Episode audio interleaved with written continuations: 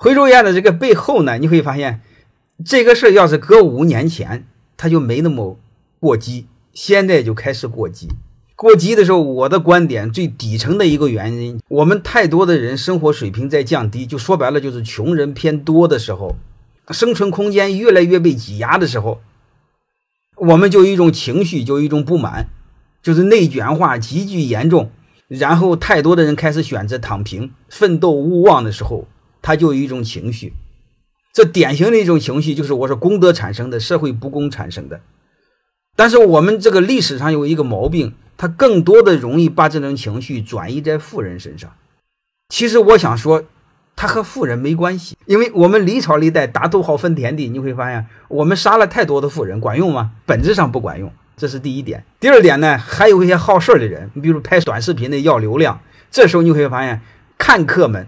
旁观者们取决于我们中国人有一个心理，他不嫌事儿大；还有一个就是仇富的心理，转移矛盾、仇富的心理全叠加在一起，然后就把这个事儿给放大了。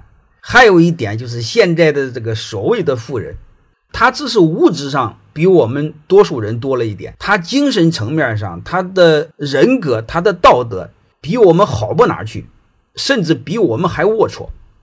所以他们有时候倒霉也是自找，也是活该。按道理来说，你有点财富之后，应该是比我们穷人更加有涵养才对，更加宽容，对吧？但是他没做到，这个就把事儿给激化了。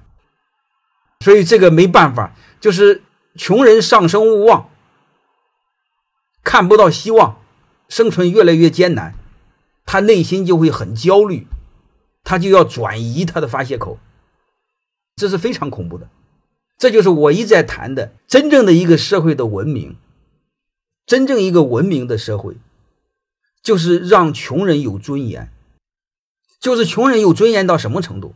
就是你富人再怎么有钱，一点就不红颜，也不嫉妒，他认为你该有的，你能理解了吗？他有尊严嘛。然后富人呢，守规矩。